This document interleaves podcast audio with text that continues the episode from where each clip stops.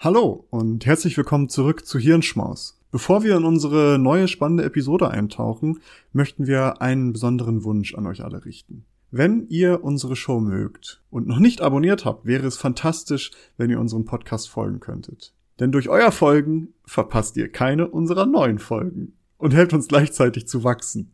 Es dauert nur einen Moment, aber bedeutet uns eine ganze Menge.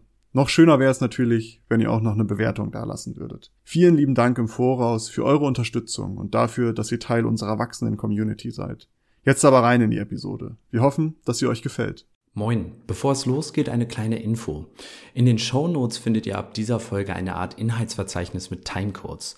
Damit könnt ihr etwas leichter durch die Folge navigieren und noch schneller zu den Teilen springen, die euch am meisten interessieren. Und damit wünsche ich euch ganz viel Spaß mit dieser neuen Folge.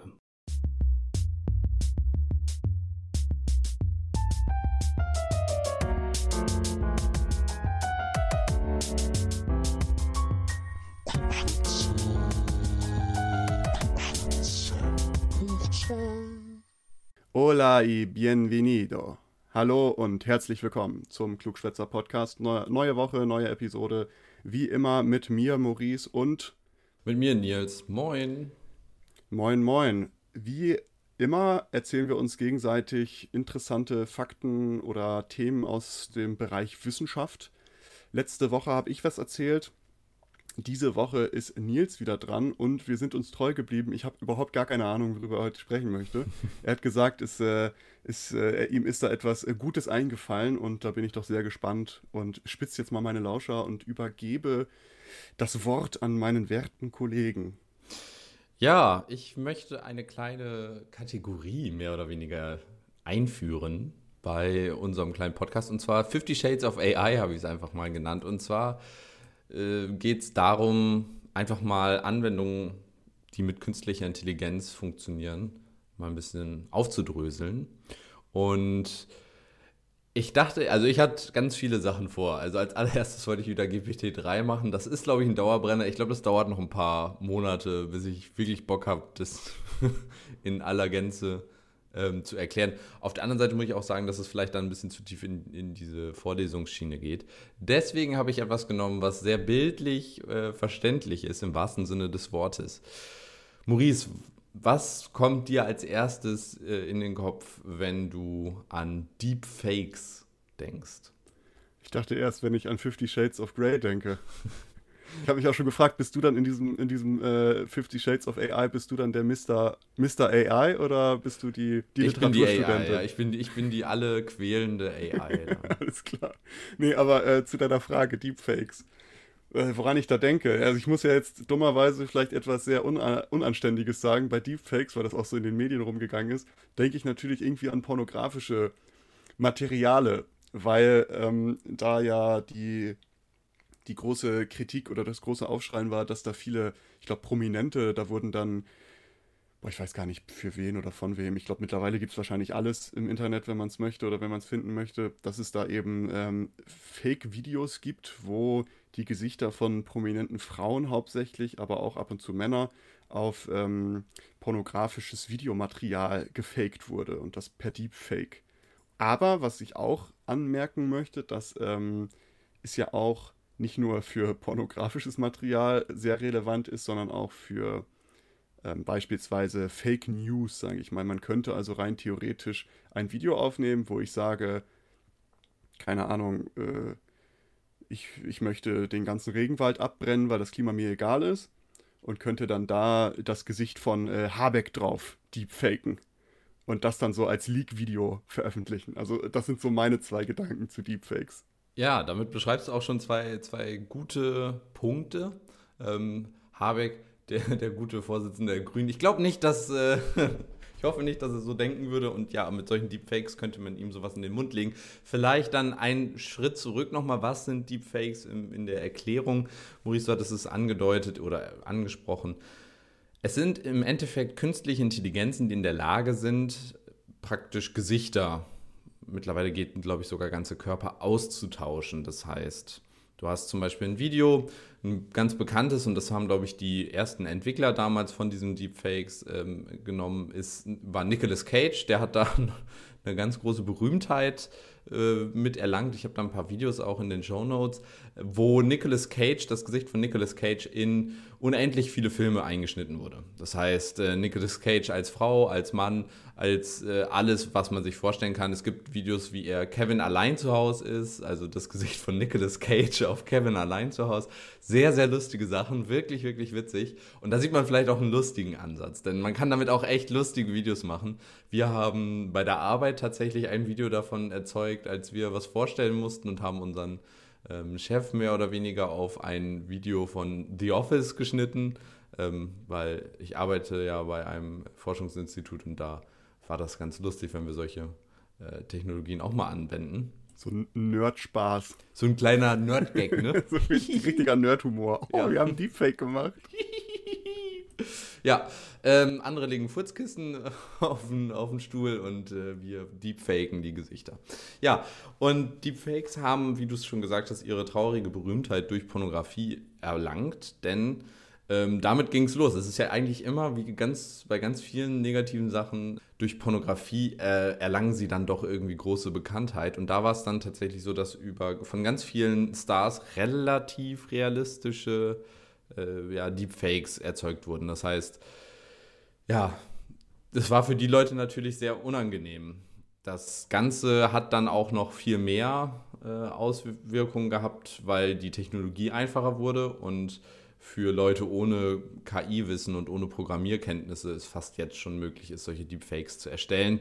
Und mittlerweile ist es auch in dieser Revenge-Porn, also in dieser, wo Ex-Freunde ähm, die Ex-Freundin oder andersrum, die Ex-Freundin den Ex-Freund mit Pornos bloßstellt, ähm, ist das auch angekommen, nur dass die Pornos gar nicht echt sind, sondern eben tatsächlich einfach per Deepfake erzeugt wurden, weil die Person genug Fotos von dem Ex-Partner hat. Das heißt, da ist sehr viel Negatives in, in, dem, in dem Ganzen. Das ist natürlich total krass, aber du hast ja gerade gesagt, dass es wie bei vielem ist, dass es durch Pornos Berühmtheit erlangt. Wo, wo ist es denn noch der Fall? Virtual Reality wurde ah. auch da gepusht. Gut, das ist vielleicht jetzt nicht so krass, aber if you can think of it, there's porn of it. Ist ja so eine. Ah, ähm, ah, stimmt, das ist der, das ist der so eine, so eine, so eine Regel, Regel 42 des Internets, glaube ich. If you can think of it, there's porn of it. Also ich würde euch nicht daran äh, das empfehlen, das auch wirklich zu prüfen, ob es wirklich stimmt, aber ich glaube.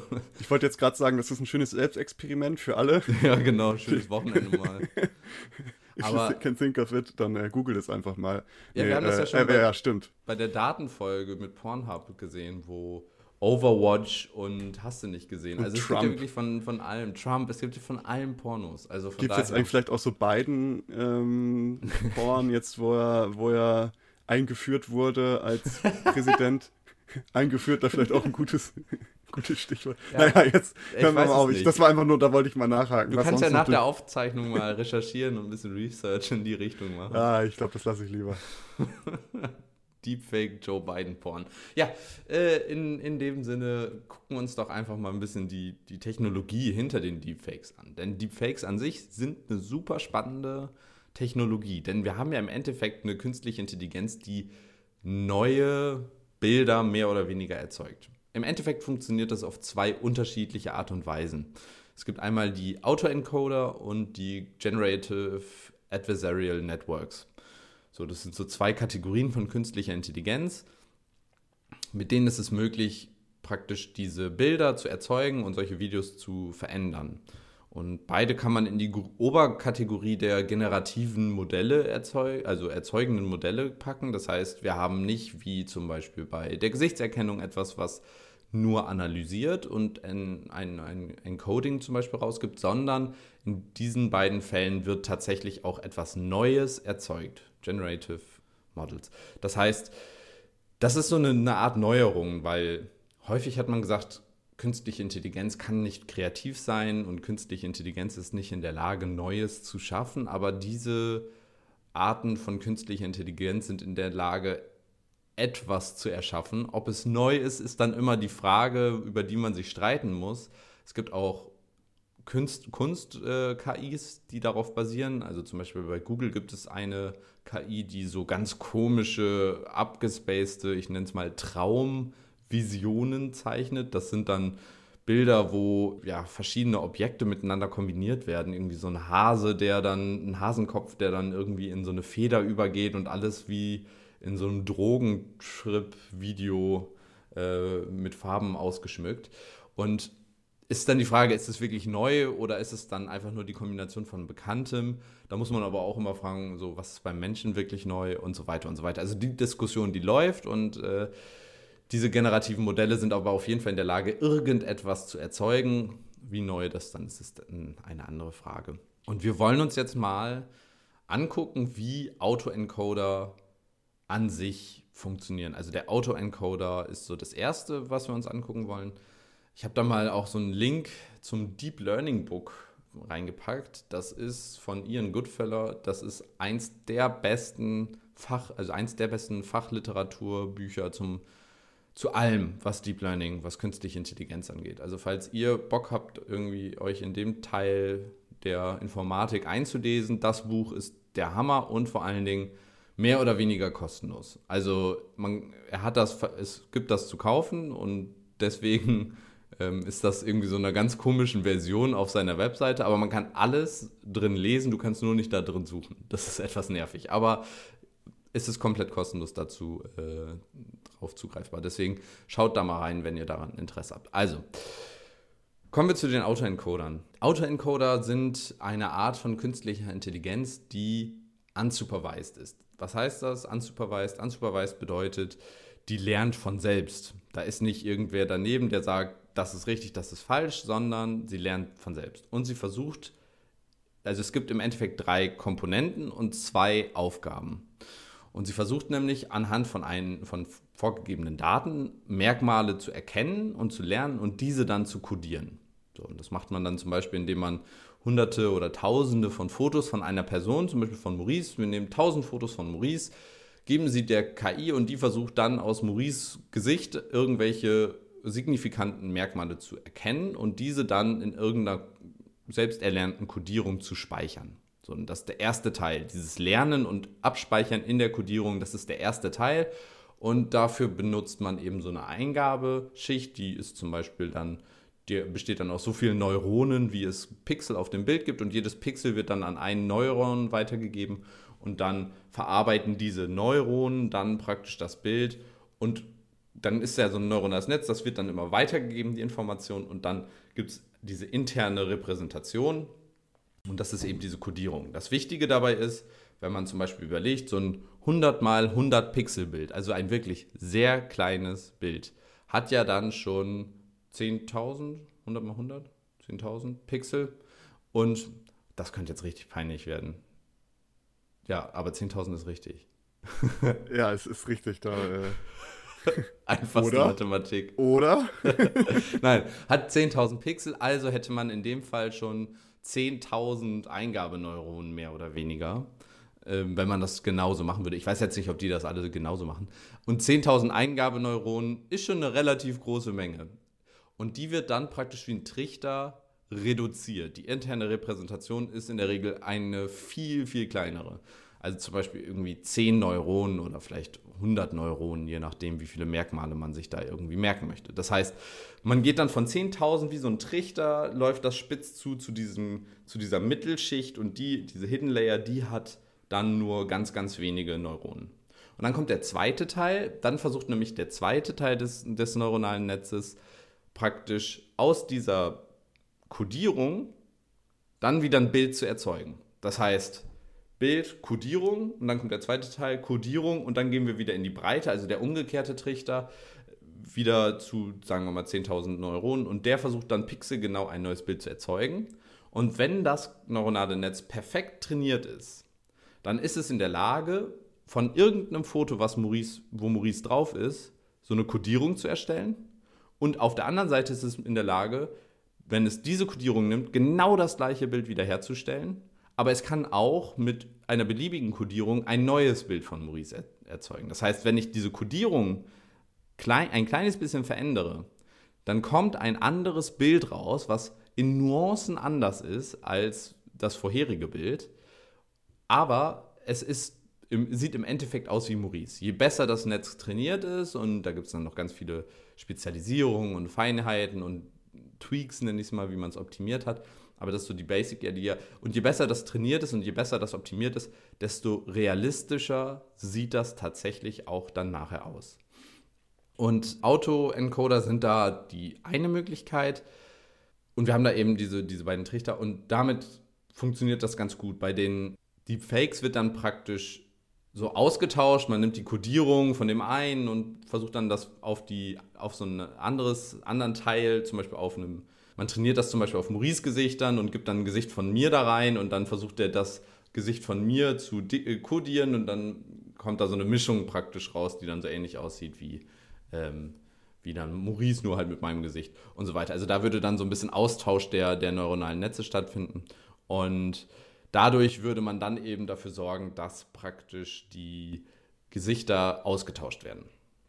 Die zweite Möglichkeit, um solch einen Deepfake zu erzeugen, sind die sogenannten GANs, Generative Adversarial Networks. Die sind eine ganz coole Sache. Auch die von Ian Goodfeller entwickelt. Auch da ist der Link zu seinem Buch in den Show Notes. Die GANs bestehen im Endeffekt aus zwei künstlichen Intelligenzen. Und zwar der einen, die versucht, den, die zweite KI zu verarschen und die andere, die es versucht zu erkennen. Und dieses Konzept ist ein ganz bekanntes Konzept in der, in der künstlichen Intelligenz oder in dem Training. Wir bei uns bei der Arbeit machen ein ähnliches oder haben ein ähnliches Konzept entwickelt für Deep Reinforcement Learning, also für so agierende künstliche Intelligenzen und haben das Adversarial Resilience Learning genannt. Das heißt, auch da geht es eben darum, dass so Gegenspieler den anderen trainieren. Denn der Vorteil davon ist, dadurch, dass die beiden gegeneinander konkurrieren, werden sie beide besser, als wenn sie alleine trainieren. Denn sie versuchen immer die Schwachstellen des Gegenspielers zu finden und diese auszunutzen. Und dadurch, dass der eine, der eine Teil die, die Schwachstelle findet, kann der andere Teil diese Schwachstelle schließen und der andere muss dann wieder neu suchen. Das heißt, man exploriert den Suchraum deutlich besser und die Möglichkeiten deut deutlich besser.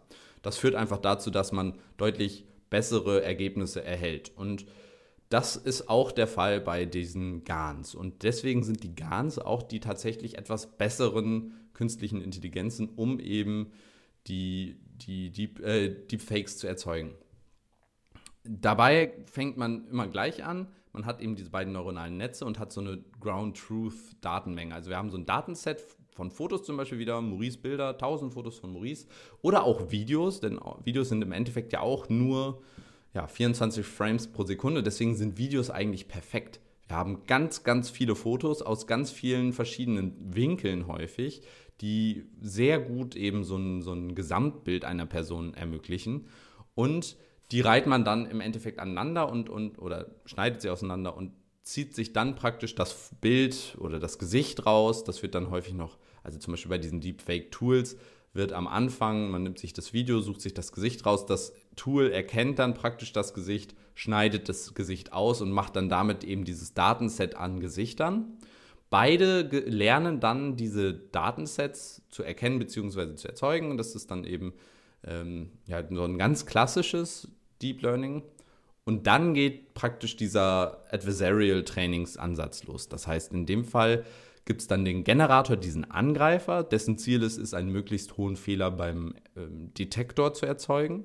Und der erzeugt dann neue Fotos, die dann etwas anders sind als praktisch die echt gelernten Fotos. Und der Verteidiger muss dann sagen, ah, das ist hier äh, das ist zu 80 Prozent äh, echt oder zu 70 Prozent echt und so weiter. Und dadurch, das ist dann kontinuierlich, da lernen die und trainieren die die ganze Zeit weiter und irgendwann ist der Angreifer so gut, dass wir Menschen keinen Unterschied mehr erkennen können. Das heißt, das Foto sieht fast 100% echt aus. Der Aufbau davon von so einem Garn ist im Endeffekt genau andersrum, als es der bei einem Autoencoder ist. Beim Autoencoder haben wir zwei Trichter, die in der Mitte an der kleinsten Stelle zusammentreten. Das heißt, wir haben Bild als Eingabe, dann kommt die Codierung, dann kommt ein Bild als Ausgabe. Beim äh, GAN haben wir eher eine Art äh, Decoder, also eine Art Trichter, der groß wird und dann ein, ja, ein Rohr. mehr oder weniger ein Rohr. Ähm, das ist praktisch, wir haben eine Kodierung, daraus wird dann das Bild erzeugt, das klein, ein klein bisschen anders ist. Und dann haben wir eine ganz normale Bilderkennung im Endeffekt, wie wir sie auch zum Beispiel von Objekterkennungssachen haben, wo zum Beispiel irgendwelche Autos Schilder erkennen oder sowas. Das kennt man ja heute schon, dass das Auto praktisch vorne eine kleine Kamera hat und einen dann darauf hinweist, oh, du fährst 10 km/h zu langsam, weil hier darfst du ja 80 fahren und du fährst nur 70. Ähm, also solche Autos, solche Features gibt es schon. Das ist im Endeffekt die gleiche Technologie. So, jetzt haben wir zwei dieser Verfahren kennengelernt. Ich will da jetzt gar nicht so tief in die, in die KI-Schiene reinrutschen. Das könnte sonst nämlich noch ein bisschen müde, ermüdend werden. Ich würde gerne schon mal die erste Diskussion darüber starten. Und zwar, glaubst du, dass die, was hältst du davon? Sind die aus deiner Sicht nur negativ oder siehst du auch tatsächlich irgendwelche, fallen dir irgendwelche Use Cases ein, in denen man ganz sinnvoll die einsetzen kann, ohne dass man jemandem Schaden zufügt? Puh, das ist schwierig. Äh, erstens finde ich das interessant. Also diese GANs, äh, das wusste ich gar nicht, dass die so existieren. Also das mit dem, was du davor hattest, wie die das äh, codieren und dann wieder als neues Bild, so das war mir bewusst, dass die Deepfakes so funktionieren. Aber dass es auch so zwei KIs geben, gibt, die so Werwolf miteinander spielen im Grunde genommen. Wo der eine nicht weiß, was er an dem anderen hat, gefühlt. Äh, das ist ja schon interessant.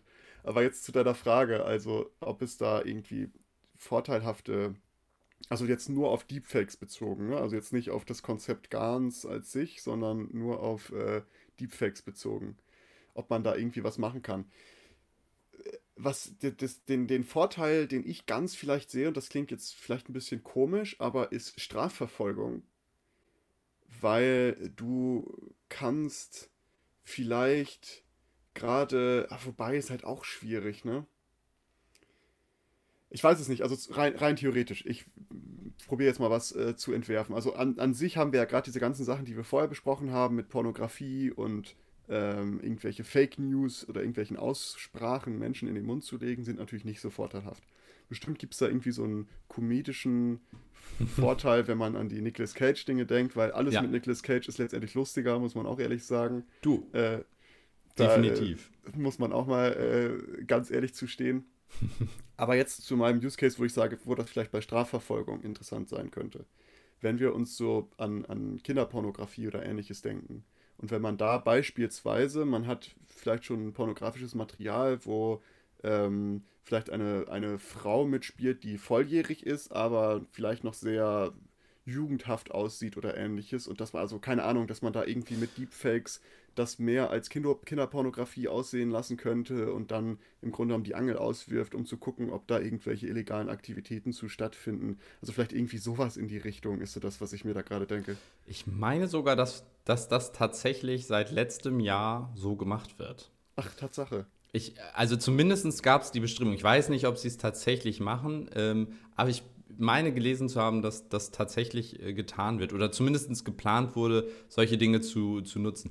Dabei stellte sich dann natürlich, dabei kamen dann, kommen diese rechtlichen Fragen, die damit einhergehen. Mhm. Äh, ist das denn dann überhaupt Kinderpornografie, wenn das ja gefaked ist? Und wie ist das äh, rechtlich zu sehen, wenn man die Leute, man verleitet sie im Endeffekt dazu, weil vorher gab es diesen Content nicht, der wird ja extra dafür erzeugt, äh, für so eine Straftat und so weiter und so weiter. Ja. Äh, aber voll, vollkommen äh, Use Case, der total denkbar ist und der ähm, auf der anderen Seite auch, sag ich mal, ein, ein, ein gutes Ziel verfolgt. Ich habe, also es gibt auf unserem Instagram-Profil ein kleines Quiz. Das wird entweder, wenn ihr es jetzt heute an, am Release-Tag hört, wird es dort direkt zu sehen sein. Ansonsten findet ihr das in unseren Story-Highlights und da könnt ihr euch mal ein paar Bilder angucken. Maurice, ich zeige dir diese Bilder jetzt auch parallel und du musst mir jetzt sagen, ob die Person echt ist oder nicht. Nur basierend auf dem Bild. Okay, das ist jetzt hier schon die, die erste. Das ist die erste. Ähm, ich mit meinem geschulten Photoshop-Auge sehe natürlich, dass sie nicht echt ist. Woran denkst du das? An ähm, dem, also von mir aus, also auch von dir aus, der Hals links, dieser Schatten zwischen Haaren und Hals. Der Hals. Ja, das, ja, doch. Ähm, genau, das Foto ist komplett, diesen Menschen gibt es nicht. Das ist, äh, den Menschen gibt es nicht. Äh, in euren Stories, in der Story werden andere Fotos sein. Ähm, das einfach wollte nur, ich gerade fragen, ob ich ja, jetzt so schon, da dann macht das ja gar keinen Sinn. Nein, also. nein, da werde ich nicht die gleichen Fotos nehmen. Weil, was du nicht weißt, ich habe auch eine KI im Kopf. äh, ich, bin, ich bin gechippt, ich habe schon den Chip von Gates abgeholt und da kriegt man inklusive eine KI, die Deepfakes erkennt. Okay. Äh, also das sind alles Fakes und ich finde das so krass, wenn du dir okay, diese das Fotos... ist krass, das ist krass. Ist das auch ein Fake? Das sind alles Fakes. Die, diese Menschen gibt es alle nicht. Das sind alles von KIs erzeugte Bilder. Das oh, heißt, das, da, da, der sah wirklich gerade aus wie Bill Gates. Ja, ja. Also du, da. Du, du, hast halt Charakterzüge oder Gesichtszüge von Menschen, sozusagen von ganz normalen Menschen, auch mit, mit Brille hier und äh, aber diese Menschen in der Form gibt es einfach nicht. Also es wäre ja. Zufall. Also die Bilder, wenn jetzt zum Beispiel jemand, wenn du da jetzt kämst, dann wäre das höchstwahrscheinlich, weil dein Gesicht zusammengesetzt wurde aus ganz vielen anderen. Ähm, das, aber das gibt es tatsächlich nicht. Es gibt das auch noch mit Chemikalien, Pferden, Katzen und, äh, und Kunst. Also zum Beispiel, wo einfach so äh, Chemikalien aneinandergereiht werden, ähm, die es theoretisch geben müsste. Äh, oder eben, wo so Pferdebilder erzeugt werden. Auch sehr lustig. Diese Pferdebilder sind noch ein bisschen scheiße. Äh, da gibt es mittlerweile aber auch ganz gute. Und Katzenbilder gibt es auch unendlich viele, wo du dann einfach, gut, im Internet gibt es zum Glück genug Katzenbilder. Ja. Ähm, ja, und die Artbilder sind halt alle ein bisschen verstörend. Finde ich krass. Also ähm, hättest du jetzt nicht gesagt, dass ich darauf achten sollen sollte, hätte ich es gar nicht erkannt. Also es gibt ja. so ein paar Dinge, da kannst du halt sehen, okay, äh, an bestimmten, äh, wenn man sich so ein bisschen mit Bild Bearbeitung und sowas auskennt, weißt du, okay, an bestimmten Stellen kannst du gucken, ob da die Übergänge passen oder ähnliches. Ja. Ähm, aber sonst sieht man das halt überhaupt nicht. Das ist so unglaublich spooky. Und was ich jetzt gerade dachte, du kannst dann ja rein theoretisch, könntest du ja eine, eine Datenbank erstellen, wo es alle Gesichter der Welt drauf geben würde. Weil wenn du eine KI hast, die alles zusammenmatchen würde, weil es gibt sowas ähnliches ja, ich weiß nicht, ob du das kennst, es gibt so, ein, so eine Internetseite, ich glaube, die heißt ähm, boah, jetzt muss ich kurz lügen. Äh, irgendwie Baal-Bibliothek oder irgendwie sowas. Und da kannst du eingeben, was du willst. Und die sucht dir dann dieses virtuelle Buch raus, wo das drin steht, was du gerade geschrieben hast. Oh, das klingt super. Weil das, das steht, also im Grunde, aber das ist ganz ab, also wenn du da weiter drüber nachdenkst, ist das komplett spooky, weil da, es gibt halt alles, was du dir denkst und alles, was du schreibst, gibt es da schon. weil es da dahinter steckt halt ein riesen KI-System, was halt alle Kombinationen von Buchstaben und Zeichen und alles, das gibt es da schon. Du kannst da eingeben, was willst. Du kannst sagen, Nils Wenninghoff riecht wohltuend nach Kamillenblüte. Und dann sagt er dir, okay, das ist in Reihe 5780, Buch C, Seite 380. und Witzig. Zeile, was weiß ich. Und da steht dann wirklich zwischen so einem Buchstabensalat steht dann, Nils Wenninghoff riecht nach Kamillenblüte. Ja, das ist ja im Endeffekt wie, äh, gib einem Affen eine Schreibmaschine und unendlich Zeit und er genau. wird irgendwann die Bibel abschreiben. Und er wird ja, und er wird alles irgendwie. Alles, was könnte, es gibt. Im Endeffekt ist es genau das. Und nur, dass die KI das schon gemacht hat. Im Endeffekt ist es genau das. Und rein theoretisch könntest du das dann ja auch mit Gesichtern machen. Das heißt, du hättest alle möglichen Variationen von Gesichtern da, also würde es da auch irgendwo unser Gesicht geben.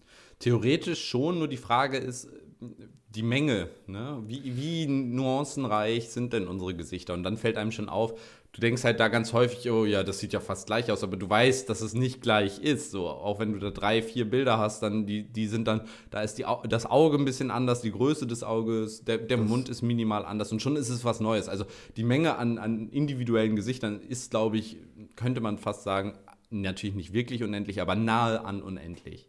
Und dementsprechend schwierig. Ja. Bei, bei Buchstaben hast du ja halt irgendwie ein begrenztes was ja. auch schon sehr, sehr umfangreich ist, weil alle möglichen Kombinationen von naja. Buchstaben. Auch unendlich, aber, wenn du sagst, der Text ist unendlich lang, hast du unendlich viele ja. Möglichkeiten. Genau, und dann, äh, aber äh, nichtsdestotrotz die Vorstellung an sich, dass es da rein theoretisch eine KI geben würde, die eine Datenbank mit ja allen möglichen Gesichtsvariationen anlegen kann, die vielleicht, was weiß ich, 60% wahrscheinlich oder 60% Überschnitt, Übereinstimmung mit deinem Gesicht haben könnte. Dass irgendwo da ein Gesicht ist, was dir sehr, sehr ähnlich ist. Ja. Ist auch irgendwie abgefahren, oder? Voll. Dass es total. da alle Gesichter schon gibt, die man sich so vorstellen kann, irgendwie. Ich finde das total abgefahren. Und das, das Coole an dem Ganzen ist so ein bisschen, du kannst damit realistische Gesichter trainieren die es aber in der Realität nicht gibt. Datenschutztechnisch natürlich total geil, wenn du versuchst zum Beispiel eine Gesichtserkennung zu trainieren, die zum Beispiel vielleicht auch nicht biased sein soll zu einer bestimmten ähm, also zum Beispiel nicht rassistisch sein soll, nicht sexistisch sein soll, dann trainier, dann lässt du dir einfach mit so einem Garn random Gesichter, einfach die zwar realistisch sind, aber die es nicht in Wirklichkeit gibt, ausgeben. Das heißt, du verletzt nicht die Daten, den Datenschutz oder die Privatsphäre von Menschen. Und du kannst mit der Generation der Daten auch dafür sorgen, dass du alle Menschengruppen und alle äh, Untergruppen auch, die vielleicht in der Realität unterrepräsentiert sind, kannst du aber in den Daten gleich repräsentieren. Das bedeutet, dass auch diese Untergruppen dann praktisch äh, auch miterkannt werden. Weil ich glaube, bei Gesichtserkennung zum Beispiel werden die einäugigen Menschen total benachteiligt. Ich könnte mir vorstellen, dass einäugige Menschen tatsächlich größere Probleme haben äh, mit, mit Gesichtserkennung. So, und die könntest du dann auch praktisch erzeugen an Bildern, machst du eine Million Einäugige und, und hättest ein Datenset damit. Das heißt, du brauchst keine echten Menschen, um diese Daten zu erzeugen, was total cool ist aus meiner Sicht. Also du brauchst einmal die Menschen, um dieses sag ich mal, dieses Baseline-Modell zu erzeugen. Aber danach funktioniert das super. Ähm, eine andere Sache, wo vielleicht noch ein negativer Aspekt ist, ist, hatte ich vorhin vergessen, neben den Fake News ist aber auch der Betrug. Es wird tatsächlich auch für Betrug benutzt. Das heißt, da kommt dann irgendwer, den man kennt und der sagt einem dann irgendwas und hey, hier, gib mir mal bitte eine Million Euronen bin seit neuestem afrikanischer Prinz. Ja, genau. Ich, möchte, ich möchte dir äh, 20.000 Euro schenken, aber dafür müsst du mir initial 4 Millionen Euro auf dieses Konto überweisen. Vertrau mir, ich bin's wirklich, Maurice. Ja, genau. Ich möchte dir ein paar Blutdiamanten schicken. Ist aber auch, äh, habe ich auch gerade dran gedacht, wo du gerade sagst, Datenschutz. Es ist ja vielleicht auch ein Use Case, ist, wenn, du, wenn du irgendwo arbeitest, möchte, möchte dein Arbeitgeber dich ja häufig auf der, auf der Homepage zeigen. Ne? Ja. Ähm, und dafür braucht er ja eine Einwilligung dass er sagt, okay, möchtest du da gezeigt werden? Und jetzt hat der, ähm, der, der Arbeitgeber oder das Unternehmen hat jetzt die Möglichkeit, wenn jemand nicht zustimmt, dann lässt er sich einfach irgendein Foto erzeugen und dann steht da halt irgendjemand, der halt nicht so aus, der ungefähr so aussieht wie du, aber das bist du halt nicht. Ja. Da kannst du sagen, naja, ich habe deine Einwilligung nicht, aber das bist ja nicht du. Ja. Na gut, aber das ist, ich weiß nicht, ob das nicht vielleicht irgendwelche anderen Rechte äh, verletzt. Egal, darüber denk mal, das soll mal jemand machen und dann sehen wir schon, wo es hingeht. Ich glaube aber, dass du es tatsächlich, also außer im Homeoffice, ganz ehrlich, wenn du dann auch noch so das passende Modell dafür hast für, dein, für deine Webcam, dann könntest du wirklich diese Person in deinem digitalen Ich einnehmen und wärst auf einmal diese digitale Person. In Realität wärst du aber, siehst du ganz anders aus. Und du könntest dann zum Beispiel Influencer werden, ohne dass du deine reale, dein reales Ich preisgeben musst. Das heißt, oh. im Internet könntest du den Bilou Babyschaum für die Achsel verkaufen und gleichzeitig aber total frei und ungestört durch die Innenstadt laufen, ohne dass irgendwelche Leute kommen und ein Foto mit dir machen wollen. Also da hast du auch Vorteile. Aber was ist denn so, also wie geht's weiter, stelle ich mir gerade die Frage. Weißt du, weil jetzt haben wir schon die Möglichkeit, wir können Gesichter generieren durch KI, die es nicht gibt, auf Grundlage von Gesichtern, die es natürlich gibt, aber die dann halt irgendwie daraus halt Gesichter formen, die noch nie gesehen wurden oder vielleicht irgendwo existieren, aber naja. Aber besteht auch die Möglichkeit dann irgendwann, dass man sagt, okay, wir generieren ganze Videos, die es noch nicht gibt. Ja. Und dann kann man ja irgendwann ist dann ja, kann dann jeder Filmemacher sein kann sagen, ja, ich habe eine coole KI gebastelt und ich habe jetzt einen Hammerfilm hier. Ich habe dem eine Story vorgegeben, wo es ungefähr lang gehen soll und der hat mir dann halt das gebastelt, was, was dazu passt. Hier die Explosion bei Minute 360, äh, 360 Minuten Film, das wäre vielleicht auch krass. ähm, bei Minute 60 geht was hoch. Bei Michael Bay wäre es äh, eine Minute 1 Explosion, Minute 1 Minute 30 Explosion, eine Minute 40 Explosion. also äh, um das vielleicht zu beantworten, ich hatte das ja schon mal in einem, in einer vorherigen Folge auch angesprochen. Stell dir vor, so du, deine Zeit wäre, du wüsstest, wo es hingeht sozusagen und die KI sagt dir vorher, wie dein Leben verläuft und daraus würde man dann einen Film machen. Tatsächlich so generative Mod Modelle, irgendwann kann ich mir das sehr gut vorstellen. Animationsfilme und sowas könnte ich mir schon jetzt gut vorstellen mit GPT-3, also diesem äh, Sprach- und Texterzeugungs- mit dieser Sprach- und Texterzeugungs-KI, könnte ich mir das potenziell vorstellen, dass das in ein paar Monaten, Jahren eventuell schon kommt. Definitiv auf jeden Fall möglich. würde ich nicht ausschließen. Die Generation von ganzen Menschen und ganzen Körpern ist noch sehr, sehr schwierig. Der Mensch, die Bewegung sehr, ist sehr, sehr komplex und sehr kompliziert und deswegen kann ich mir, denke ich, dass das noch etwas länger dauern wird. Die Veränderung ist da deutlich ja, deutlich besser möglich. Es gibt zum Beispiel ganz viele, wenn ihr bei YouTube einfach mal Filme und Deepfakes euch anguckt, dann gibt es zum Beispiel ein Video von Prinzessin Leia aus Star Wars und da wurde das Gesicht von der Stranger Things Schauspielerin, ich habe ihren Namen leider vergessen, reingemerged und das sieht so echt aus und so, als wäre das normal und richtig, ähm, weil die Gesichter sich so, so ähnlich aussehen. Also weil die Gesichter der beiden sehr ähnlich aussehen. Aber damit sprichst du schon einen ganz wichtigen Punkt an oder einen ganz guten Punkt an. Und zwar, welches Risiko geht dabei für die Zukunft aus? Und das ist etwas, wo ich denke, dass das ein Riesenproblem uns bringen könnte. Ich meine, diese, diese Frameworks, mit denen man praktisch solche Deepfakes erzeugen kann, die sind im Internet, die kann jeder sich runterladen. Die sind so einfach zu bedienen, dass die auch jeder bedienen kann eigentlich. Also was heißt jeder? Vielleicht nicht jeder, aber ich glaube, jeder, der da Zeit und Mühe und, und ein bisschen technischen Sachverstand, sage ich mal, im, im, Bereich Informatik hat, jede Person schafft es dann, solche Deep, Deepfakes zu erzeugen. Das große Problem sind die Daten. Und wenn ich mir angucke, wie viel die Leute auf Instagram mittlerweile posten, du musst keine Berühmtheit sein, du musst kein Star mehr sein, um genug Daten produziert zu haben, um eben so ein Deepfake, äh, um, um gefaked zu werden. Ich meine, alleine die Insta-Stories, ne? eine Story, die eine Minute dauert, das ist eine Minute, also 60 Sekunden mal 24 Bilder pro Sekunde. Und wenn du die ganze Zeit dein Gesicht da reinhältst, dann hast du ja schon, keine Ahnung, 100.000, ein paar tausend Bilder. So, und wenn du davon mehrere pro Tag machst und das über einen längeren Zeitraum, dann hast du so eine riesige Datenbank an Bildern, die du für Deepfakes verwenden könntest.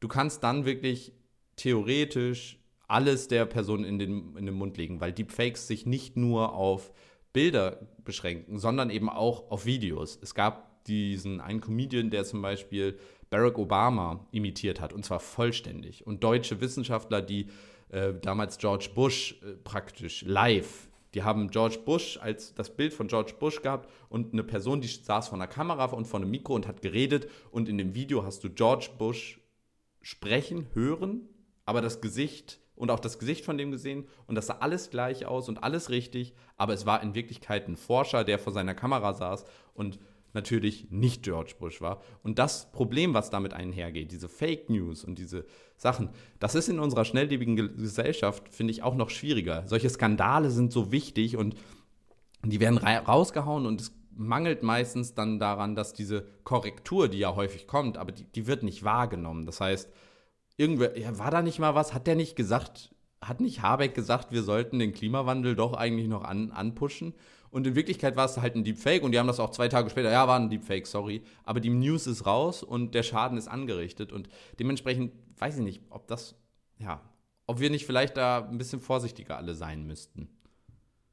Ja, das ist, ist halt auch so eine, äh, habe ich mich auch gefragt, ne? Weil wenn das auch irgendwann Leute so machen können, wenn ich jetzt auch als, als Laie da rein theoretisch rangehen könnte und ich könnte jetzt, äh, was weiß ich, ein Videotelefonat von uns beiden einfach mal kurz aufzeichnen und mir dann was raussuchen, dann hat das ja auch irgendwann so, ein, so eine Reichweite erreicht, die dann auch nicht mehr spaßig ist. Also wenn man sich jetzt vorstellt, dass diese ganzen QAnon, MAGA, Trump-Leute, was ja auch eine Masse an Menschen sind, und da müssen nur zwei drunter sein, die sich denken, Mensch, das machen wir mal. Wir machen jetzt ein paar Deepfakes von Kamala Harris oder so, weil das passt denen eh nicht ins Weltbild, dass die da jetzt irgendwie Vizepräsidentin ist als erste schwarze Frau. Und wir machen da jetzt irgendwie ein, äh, ein Fake von, wie sie mit einer AK-47, äh, keine Ahnung, irgendwelche, irgendwelche Leute abschießt oder so. Keine Ahnung. Ja, irgendwas ganz Absurdes, so, wo dann total, oder, oder, oh, oder sowas, was halt voll in dieses QAnon-Weltbild passt, wie sie so Andronochrom trinkt oder sowas. Weißt Adenochrom. Du, ja, Ey, Adenochrom, vorsichtig, ah. ja. Jetzt nicht hier Fake News verteilen, das ist Adenochrom. Stay strict to the facts hier. Ja, nicht, dass du hier aus dem Deep State hier jetzt äh, solche Lügengeschichten erzählst.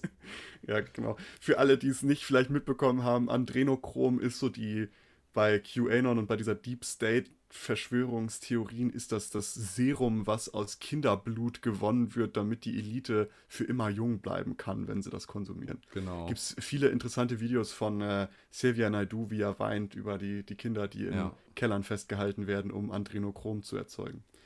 Naja, das ist jetzt mal so nebenbei, aber Also was, was kann man dann irgendwann noch glauben? Weißt du, ja. also das ist ja so die Frage, die sich mir stellt. Wenn das irgendwann so eine, so eine salonfähige Technik wird, wie, wie detekten wir das dann noch, dass das, dass das nicht mehr echt ist? Müsste dann eigentlich jeder, jede Zeitung oder jedes News-Unternehmen müsste dann dazu verpflichtet sein, selber eine KI zu besitzen, um den Wahrheitsgehalt eines, einer Videoaufzeichnung zu prüfen oder, oder ja, was? Ja, tatsächlich, also, genau. Da, damit äh, sprichst du noch einen guten Punkt an. Es gibt tatsächlich auch künstliche Intelligenz, die eben Bilder und Video dahingehend überprüfen kann, ob daran was manipuliert wurde. Auch äh, zum Beispiel, es gibt eine KI, die zeigt einem, wo Photoshop angewendet wurde auf dem Bild nachher. Ähm, oder wo die Wahrscheinlichkeit hoch ist, dass da gefotoshoppt wurde. Das heißt, solche Detection-Mechanismen, die werden immer wichtiger aus meiner Sicht und müssen eigentlich, zum Beispiel aus meiner Sicht, müsste so eine, eine, Plattform wie Instagram, Facebook, Telegram, da wo News, sag ich mal, unter der Hand verbreitet werden, die müssten eigentlich jedes Video daraufhin untersuchen, ob das manipuliert wurde und dann dazu sagen, wenn das da steht, dieses Video wurde äh, manipuliert. So, das heißt, wenn du dann ein Video von, von Nicolas Cage verschickst, wie der gerade Kevin allein zu Hause ist, dann weißt du, dass das manipuliert ist und das ist in Ordnung. Dann steht da halt, ja gut, wird manipuliert und du so, ja, weiß ich, finde ich trotzdem witzig. Wenn dann da aber auf einmal Camara Harris ist, die Katzenbabys erschießt mit einer AK, dann weißt du, hm, okay, vermutlich hat sie das nicht wirklich gemacht. Und äh, dann kannst du das so ein bisschen besser einordnen. Ich glaube, dass so eine Pflicht der Wahrheit, sage ich mal, also dass das schon ziemlich wichtig ist. Ja, das Thema wird uns, glaube ich, auch in der Zukunft noch lange begleiten. Ich möchte aber noch ein zweites Thema in unserer kleinen Kategorie heute aufmachen. Das geht, ist ein bisschen kürzer, ist ein bisschen, geht in eine ganz andere Richtung eigentlich. Und zwar geht es dabei um eine Technologie, die heißt Deep Learning Super Sampling. Ich weiß nicht, hast du davon schon mal gehört? DLSS? Dachte erst, du sagst Deep Learning Super Saiyajin. Da nee. war ich ein bisschen, bisschen begeistert. Da kam der Dragon Ball Z Jugendhype wieder hoch. ähm, nee, Deep Learning Super Sampling sagt mir absolut gar nichts. Auch wenn ich mir versuchen würde, da irgendwas zusammenzubasteln. Bei Samplen denke ich immer nur an Musik. Also, dass der krasse 80s Samples in heutzutage Trap-Rap Mucke einbaut oder sowas. Das ist das Einzige, wo ich bei Sample dran denke. Ja, falls irgendwer darüber eine Masterarbeit schreiben will, ähm, Thema ist jetzt präsentiert worden. Ähm, ich hätte da Bock drauf, wenn das jemand als Masterarbeit macht. Aber nein, darum geht es tatsächlich nicht. In dem Fall geht es um eine Technologie, die von Nvidia, also einem Grafikkartenhersteller, entwickelt wurde und die in den aktuellen neuen Grafikkarten von Nvidia drin sind.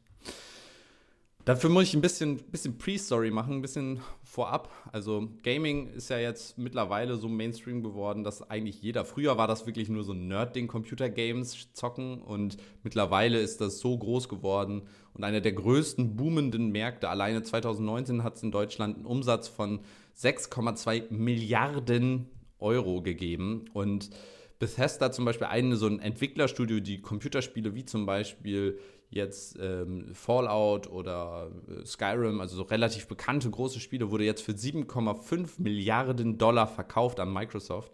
Ähm, das heißt, wir haben da also unfassbar große ähm, ja, Geldmengen, die da transferiert werden. Ich habe mal irgendwo gelesen, 240 Milliarden war wohl der Gesamtumsatz im Jahr 2019 oder 2020, also gigantisch großer Markt.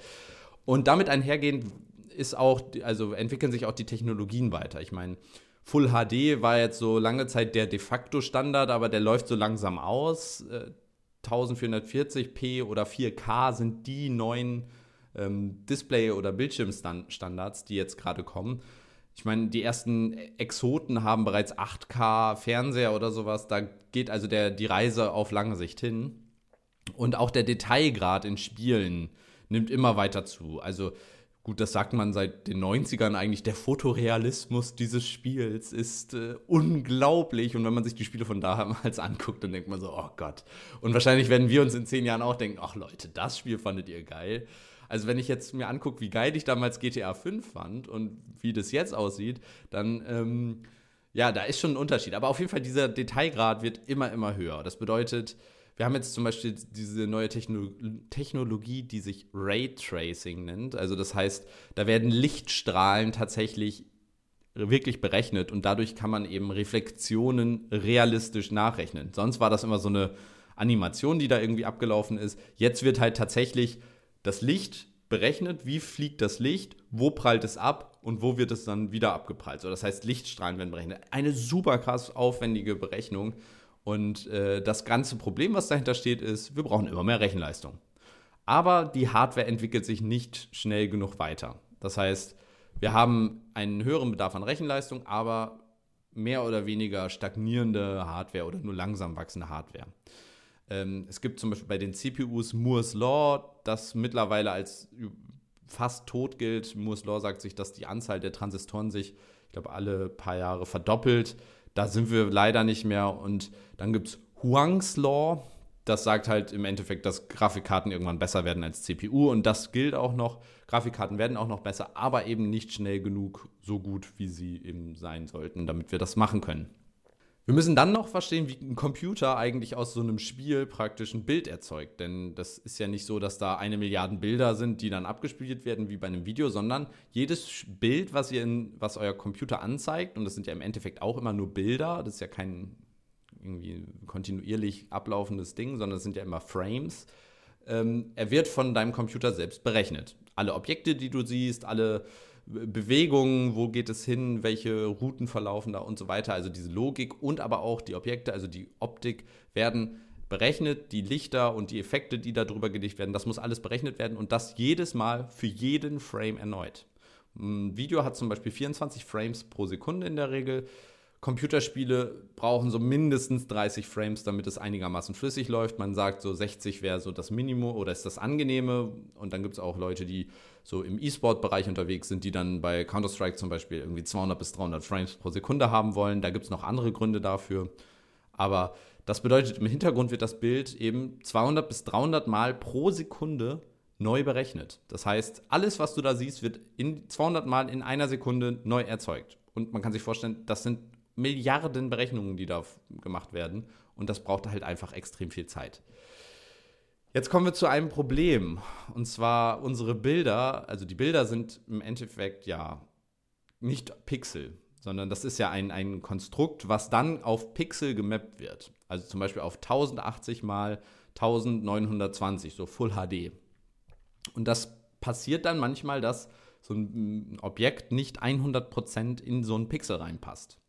Und das führt dazu, dass wir so Kanten bekommen. Ich weiß nicht, ob das kennt man wahrscheinlich. Ich habe mal so einen so Test dafür äh, in die Show Notes gepackt, da könnt ihr mal drauf gehen und da zeigt er euch, da könnt ihr dieses Anti-Aliasing äh, ausschalten und dann seht ihr eben praktisch, dass da so Kanten entstehen bei diesem Bild. Und diese Kanten führen eben dieses berühmte Aliasing. Und das kann man mit diesem Anti-Aliasing, kann man das verhindern.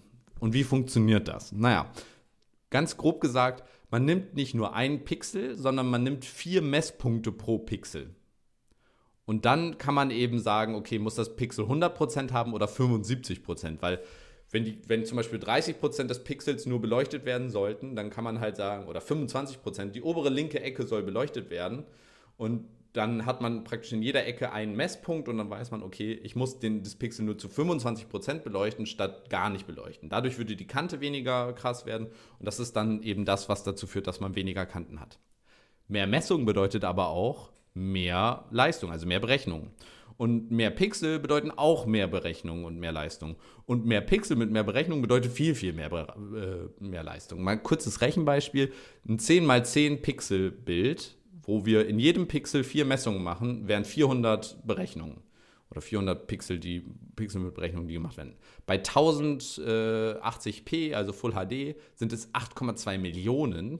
Und bei 4K wären es 33 Millionen Berechnungen.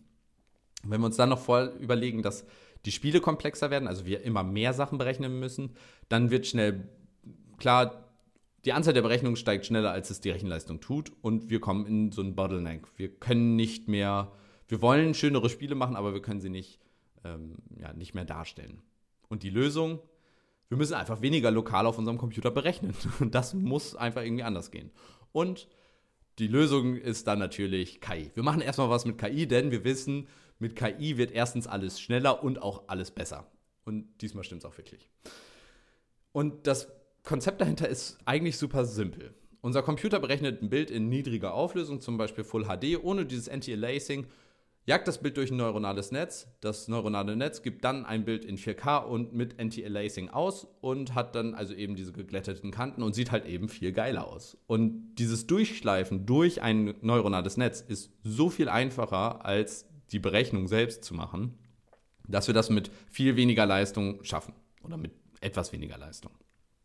So, das ist in der Theorie relativ simpel. In der Praxis äh, brauchen wir aber relativ extrem viel Leistung, um dieses neuronale Netz zu trainieren. Wo machen wir das denn? Naja, dafür haben wir dann zum Glück in diesem Fall Nvidia, die das praktisch für uns machen. Also Nvidia erzeugt für jedes Computerspiel dann praktisch so ein neuronales Netz, liefert das an uns aus als Treiber-Update und unsere Tensor-Cores in, in unserer neuen Grafikkarte könnten das dann eben berechnen. Tensor Cores, was ist das? Kurze Erklärung auch dazu. Wir haben CPU, GPU und in diesem Fall solche sogenannte Tensor Cores. Das sind spezielle CPUs im Endeffekt. Und zwar Hardware, die extrem gut darin ist, neuronale Netze auszuführen. Ihr könnt euch das im Beispiel überlegen. Ihr müsst eine Million Schrauben reindrehen und ihr habt eure, ein Taschenmesser dafür, wo auch so ein Schraubenzieher dran ist. Das würde extrem lange dauern. Und das Taschenmesser wäre in dem Fall praktisch eine CPU. Die kann alles, aber nicht so wirklich mega gut. Wenn ihr jetzt aber einen Akkuschrauber hättet, der zehn Schrauben zur gleichen Zeit ran, äh, reinschrauben kann, dann werdet ihr natürlich viel, viel schneller. Und so im Endeffekt müsst ihr euch so einen Tensor Core vorstellen. Der kann eine Sache und die kann der extrem gut. Dafür kann er nichts anderes. Aber in der Sache ist er halt extrem, extrem gut. Und die gibt es eben auf diesen neueren Grafikkarten. Ist jetzt, soll keine Werbung sein, die anderen machen das anders, die können das auch schneller, aber in dem Fall haben wir halt Deep Learning, deswegen erklären wir das. So, wie gesagt, diese, also das Training von Deep Learning neuronalen Netzen ist extrem schwer, aber auch extrem spannend. Nvidia macht das nämlich so. Bevor das Spiel veröffentlicht wird, bekommt Nvidia eine Version des Spiels und erzeugt eine Datenmenge. Das heißt, wir haben in dem Fall ein Bild in schlechter Qualität, 1080p, und daraus wird dann noch so eine, es gibt dann noch so eine Bewegungsmatrix. Da wird dann geguckt, wo bewegt sich, also vom vorherigen Bild, wo ist die Bewegung hingegangen, um dann das nächste Bild vorherzusagen, mehr oder weniger. Und das erzeugt dann mit so einem Convolutional neuronalen Netzwerk oder einem Convolutional Autoencoder. Autoencoder haben wir ja vorhin schon kennengelernt. Und das ist dann so eine, nicht nur Eingabe, Mittelschicht, Ausgabe, sondern Eingabe, 20 Schichten dazwischen, dann kommt unsere Mittelschicht, dann wieder 20 Schichten und dann eine Ausgabeschicht. Also ein riesiger Autoencoder im Endeffekt. Und der bekommt diese Sachen präsentiert und gibt dann nachher ein 4K-Bild mit diesen, ähm, ja, mit, mit diesem Anti-Aliasing, also mit diesen geglätteten Kanten raus. Und dazu gibt es dann nochmal diese Ground Truth, also dieses Überprüfungsbild. Und das errechnet Nvidia mit äh, einem Supercomputer und das ist in 16K. Also wenn du dir überlegst, dein Full HD Bildschirm nur 16 Mal so groß. Und so groß ist das Bild und daran kann dann eben geguckt werden, wie genau das äh, Upscaling, also dieses Vergrößern geklappt hat. Weil im Endeffekt muss daraus ähm, praktisch Wissen erzeugt werden, was eigentlich nicht vorhanden ist in dem Bild. Das 1080p-Bild hat diese Informationen nicht. Und das muss eben aus diesem neuronalen Netz kommen. Dafür benutzen die dann diese speziellen Supercomputer bei Nvidia, die heißen DGX, haben wir auch bei der Arbeit. Tolles Teil, arschteuer, aber mega krass. Und äh, damit wird eben dieses neuronale Netz trainiert. Und dann, wenn das Spiel veröffentlicht wird, bekommst du dann auf, bei so einem Treiber-Update, in dem dann praktisch dieses neue, ähm, dieses neue neuronale Netz drin ist.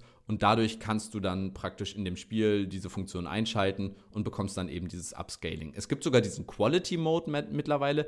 Der sorgt sogar dafür, dass du Details hast, die sonst beim Standard ohne nicht zu sehen wären. Also wenn du den krassesten PC hast und du hast die besten Einstellungen in deinem Spiel, dann würdest du die trotzdem nicht sehen, weil die Spieleentwickler die sozusagen nicht reingepackt haben, sondern die kommen erst dadurch, dass man das in 16K gesampelt hat. Die zweite Version, die jetzt gerade released wurde, ist da deutlich besser. So, und das heißt, da haben wir jetzt tatsächlich eine KI, die in the wild funktioniert. Am Anfang hat man so gesagt, na, ob das wohl funktioniert, aber die zweite Version hat gezeigt, ja, das Ding ist ultra krass. So, und so funktioniert Deep Learning Super Sampling. Vielleicht so ein kleiner Sidefact. Was ich mich gerade gefragt habe, also ist natürlich krass, was schon geht und wie weit die das getrieben haben. Aber ist das nicht nur ein Verschieben des Problems irgendwie ein bisschen? Weil das wurde ja entwickelt, weil die Rechenleistung der PCs nicht mehr hinterherkommen. So, und jetzt wird halt die Rechenleistung bei irgendwelchen großen Anbietern genutzt. Das heißt, plötzlich wissen auch Entwickler, okay, es gibt mehr Rechenleistung, wir können dementsprechend auch weiter und besser und was weiß ich programmieren und machen und kreieren. Das heißt, vielleicht ist auch irgendwann die Rechenleistung nicht mehr ausreichend. Ja, jein. Der, der Vorteil ist, also an unserem, wenn wir zocken, muss unsere Grafikkarte das live in Realtime berechnen. Wenn Nvidia das neuronale Netz trainiert, das 16K, das wird nicht live in Realtime berechnet. Das wird im Hintergrund offline, wird das Bild berechnet, abgespeichert, das nächste Bild berechnet, abgespeichert, das nächste Bild berechnet, abgespeichert. Es gibt erste Forscher, die sagen, Deep Learning wird die Zukunft der Grafikkarten sein. Und das wird ganz viel mit Deep Learning da drin stattfinden. Denn ja, du hast recht, das Problem wird verschoben. Irgendwer anders muss für uns die Berechnung machen. Vollkommen in Ordnung. Aber der Vorteil ist, du lokal, es, es gibt einmal diese großen Berechnungen und eine Million, die davon profitieren. Das heißt, du hast einmal diesen großen Mehraufwand, aber eine Million mal eine Ersparnis, weil eine Million Grafikkarten weniger Berechnungen durchführen müssen. Ich persönlich dachte am Anfang, na, das, ich habe da eher die Kritik gesehen, dass du eventuell so Artefakte hast, so wie wir das zum Beispiel bei diesen äh, generierten Bildern haben, dass da Sachen drin sind, die da nicht reingehören. Da hatte ich eher Angst vor. Aber ich persönlich glaube, dass das tatsächlich eine sehr sinnvolle Lösung ist. Und wenn man das richtig auf die Spitze treibt, am, im Endeffekt bräuchtest du dann später gar keine tatsächlichen, wenn man das richtig die, auf die Spitze treibt, keine große Leistung mehr lokal, sondern wenn du ein richtig gut trainiertes neuronale, neuronales Netz da hättest, dann wäre es ja vielleicht sogar möglich, dass das alle Bilder erzeugt. Und dann hättest du ganz wenig Leistung lokal, bräuchtest natürlich extrem viel Leistung vorher, aber das wäre dann Teil des Entwicklungsprozesses. Und dann könntest du auf deinem Handy auf einmal den an 4K oder 8K-Fernseher anschließen und dein Handy ist in der Lage, die AAA-Top-Titel in bester Qualität abzuspielen. Und die Vorstellung finde ich irgendwie extrem cool. Das ist schon krass. Aber äh, dann ähm, haben wir ja aber trotzdem ist es dann alles über, äh, also du kannst dann nicht mehr rein theoretisch, wenn, wenn Internet oder sowas ausfällt oder wenn irgendwas da schief läuft, würde sich das auch auf alle beziehen dann. Nee, nee, also, das, das neuronale Netz liegt bei dir lokal. Du brauchst kein Internet dafür. Ah, okay. Ah, jetzt, jetzt habe ich es, glaube ich, komplett verstanden, wie es funktioniert. Du brauchst halt ah. halt dieses Update. Du, dieses neuronale genau, Netz ja. muss zu dir praktisch auf deinen Computer geliefert werden. Solange du das nicht hast, muss dein Computer das alles selbst berechnen. Was aber niemand weiß, gleichzeitig ist dieses neuronale Netzwerk auch darauf trainiert, dich komplett zu verstehen. Und du wirst langsam in dieses neuronale Netzwerk hochgeladen, wenn du das benutzt. Habe ich oh, auf QAnon gelesen. Ja, QAnon hat, äh, hat gefragt, kann das sein? Der fragt ja nur, kann das sein, dass das so ist? Also, ähm, wenn es noch nicht anders bewiesen wurde, gehe ich davon jetzt aus. Ich benutze das nicht. Nvidia, no Nvidia. Hashtag. Ja. Nee, aber krass, ja, abgefahren. Aber ja, ist schön, schöne Sache. Damit heben die sich ja nochmal ab, ne? Also damit machen die nochmal einen Kickstart. Weil soweit ich weiß, war ja jetzt großes Rennen zwischen Nvidia und AMD, zwischen, also was. Äh, ja, AMD ist mittlerweile back, so, back in the game. Die waren ja lange abgeschlagen und sind jetzt, was Leistung angeht, wieder back. Ja, genau. Ähm, dagegen haben sie noch nichts. Nvidia, AMD sagt zum Beispiel, ja, dieses äh, Anti-Aliasing äh, Aliasing funktioniert mit den bekannten Methoden besser als das Nvidia kann. Ähm, ja, bleibt abzusehen oder abzuwarten, wie sich das weiterentwickelt. Es ist jetzt nicht so, dass äh, Nvidia mit diesem Tool den Riesenvorteil hat. So ist es noch nicht. Also es ja, ist tatsächlich so, du brauchst nach wie vor eine gute Grafikkarte oder sehr gute ah, Grafikkarte. Aber, also vor allen Dingen brauchst du eine, die entweder diese Generation oder letzte Generation ist. Die davor haben diese Tensor-Units nicht. Ähm, aber ja, die. Aber ich meine, es, es, hat ja Potenzial, das noch weiterzubringen. Und wenn ja. du das irgendwann auf ein Level kriegst, wo du halt nicht mal mehr eine gute Grafikkarte brauchst, sondern nur irgendwie die Möglichkeit hast, diese, diese Tensor-Core da halt irgendwie drin zu haben und mehr brauchst du eigentlich nicht, ja. dann ist das ja äh, ein Vorsprung, der, der sich ja nicht mehr fast einholen lässt, außer andere ziehen mit. Weil damit kannst du ja letztendlich auch die Grafikkarten für den Endnutzer günstiger machen. Ja, wobei das ja aber. aus Nvidias Sicht natürlich eine dumme Idee wäre, wenn die ihr Hauptverkaufsmerkmal günstiger machen würden. Naja, also keine Ahnung, du kannst ja auch auf, auf andere Weisen, also vielleicht dadurch mehr verticken. Es muss ja nicht jetzt irgendwie 100 Euro günstiger ja. werden. Aber wenn du sagst, hey, wir können die jetzt für einen Fuffi günstiger anbieten Naja, äh, und jetzt die neue, was weiß ich, RTX 5780 Batman-Symbol YQ, die, äh, Die wird gut. jetzt, die wird gut, habe ich auch gehört. Nee, aber abgefahren, also ähm, es tut sich doch einiges. Ja, damit äh, sind wir auch schon wieder gut vorangeschritten. Ich möchte aber auch heute dich nicht ohne eine spannende Frage in unser wohlverdienten Feierabend, kind of, äh, entlassen. Und zwar, Maurice, was war oder ist dein Lieblingscomputerspiel? Was wäre dein, deine heiße Empfehlung, die jeder mal gezockt haben muss? Uiuiuiui, das ist hart. Also es gibt natürlich so ein paar Computerspiele, die so einen Nostalgiefaktor haben, ne? Es gibt auch so ein paar Computerspiele, die einfach so old. Ich glaube, ich gehe für die Alltime Classics, nicht die Nostalgiefaktoren. Die sind vielleicht cool, aber die altern natürlich auch schlecht, weil wenn man die heutzutage spielen würde, ist das halt so ein, ja, keine Ahnung, was, woran ich zum Beispiel Alltime, äh, was für mich so ein Nostalgie-Ding ist, die äh, Indiana Jones-Spiele. Das waren früher Oh, diese ja. 2D, einfach nur ähm, ein Screen jeweils und du musstest dann in Räumen Hinweise finden und dann so Rätsel lösen. Habe ich stundenlang gespielt als junger Ja. Bub. Und auch Tomb Raider. Das war auch krass. Oh, das war so die Tomb nächste Raider Generation, wo dann halt der Kopf so viereckig war, Hände waren viereckig, aber du hattest schon dieses 3D-Feeling und bist dann durch Polygon. irgendwelche alten Dschungel da und durch so Grabstätten geturnt. Das war auch krass. Also die beiden, das sind so die Nostalgiefaktor. Aber wenn ich wirklich auf All-Time Classics gehen würde, ähm, bin ich so, also was für mich so tatsächlich einer meiner Lieblingsspiele ist, ist die Bioshock-Reihe. Mhm. Das verbindet für mich sehr gut so diesen Thrill-Faktor. Es ist natürlich so in einer gewisser Art und Weise so ein Ego-Shooter-Spiel, so ein bisschen, aber es ist nicht so plain wie halt irgendwie so Modern War, also Call of Duty Ballerspiele, sage ich jetzt mal ganz äh, plakativ, sondern es hat eine Geschichte dahinter. Du findest was raus und es hat so ein bisschen Gruselelemente, es hat spannende Elemente, aber auch diese Geschichte dahinter ist so sehr anspruchsvoll letztendlich, weil es behandelt viele Fragen, wie Gesellschaft funktioniert und ganz grob gesagt geht es darum, dass jemand mit einem Flugzeug abstürzt und äh, er rettet sich an äh, eine kleine, kleine Insel, sage ich mal, und da steht ein Leuchtturm drauf. Und er geht in diesen Leuchtturm und da findet er einen, einen, einen, äh, Fahrstuhl und dieser Fahrstuhl fährt runter unters, unter die Wasseroberfläche, also runter in den Ozean. Und da findet er raus, dass da schon seit Jahrzehnten oder seit 100 Jahren irgendwie eine Stadt existiert, die komplett isoliert ist, weil irgend so ein abgespaceter Milliardär hat sich gesagt, ich habe keine Lust mehr hier oben an der Oberfläche, ich baue jetzt Rapture, die Stadt, in der alles möglich ist, wo es pure Freiheit gibt und wo alle Menschen, die halt das Ideal, das gleiche Ideal haben, leben können und Friede, Freude, Eierkuchen.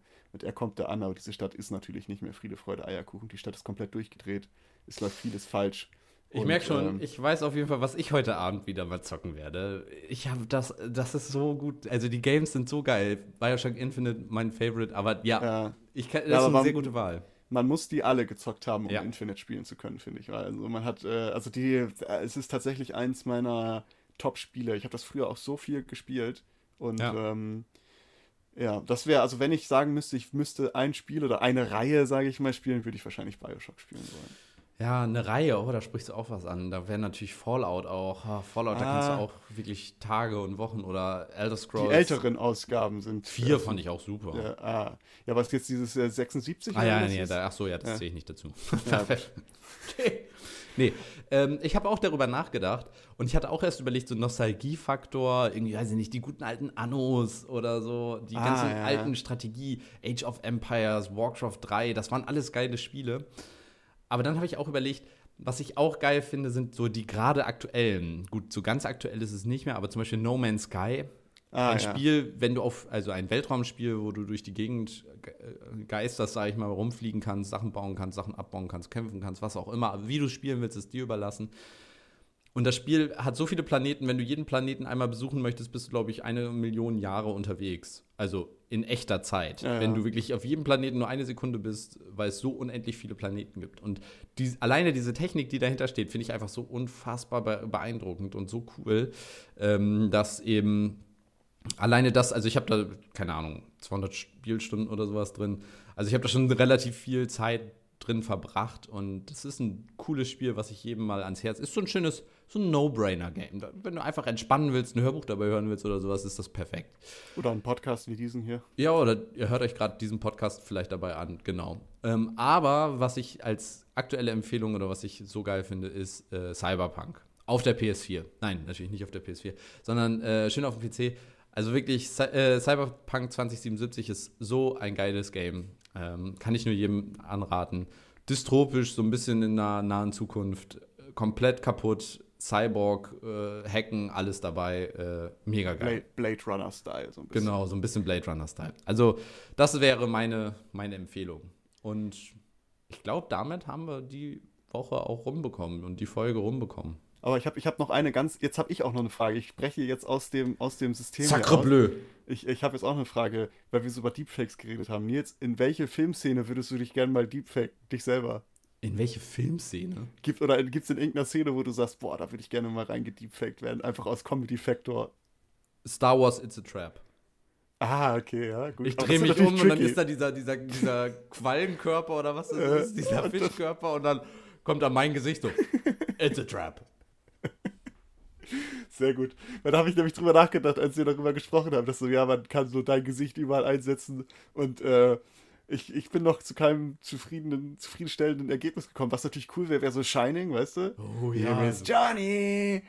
Oder ähm, was auch lustig wäre, wäre äh, Tony Montana, wie er vor diesem großen Koksberg sitzt, also von Scarface Face und dann äh, Say hello to my little friend. äh, also es gibt so ein paar lustige Dinge. Das machen wir jetzt, glaube ich, einmal im Monat bringst du ein Deepfake von uns raus, ne? ja, äh, du kannst es gerne machen, ich habe da keine Zeit für. ich weiß nicht, wie das funktioniert, also gibt es es nicht. ja, aber ich habe ja gesagt, das kann ja eigentlich jeder. Jetzt kannst du beweisen, dass ich nicht gelogen habe. Ja, muss ich mal sehen. Wäre schon lustig, aber ich glaube, ich glaub, das übersteigt meine Fähigkeiten. Ja, in dem Sinne, Maurice. Gut. Müssen wir noch auf ein paar kleine Hausinfos hinweisen. Folgt uns auf Instagram, auf Twitter, auf Facebook, auf YouPorn. Genau, da haben wir ein paar Deepfakes von uns. Genau. Und in dem Sinne. Äh, bis zum nächsten Male. Es war mir ein Fest, Nils. Danke für das Thema und äh, bye bye. Danke fürs Zuhören und bis zur nächsten Woche. Tschüss. Tschüss. Danke, dass ihr diese Episode komplett gehört habt. Solltet ihr uns hier noch nicht folgen, würden wir uns sehr freuen, wenn ihr unseren Podcast abonniert und bewertet. Wir stecken viel Arbeit in dieses Projekt und freuen uns über jedes Feedback. Folgt uns gerne auch auf Instagram und oder Twitter, wenn ihr absolut nichts mehr verpassen wollt. Links dazu findet ihr in der Episodenbeschreibung. Danke für den Support, hoffentlich bis zum nächsten Mal.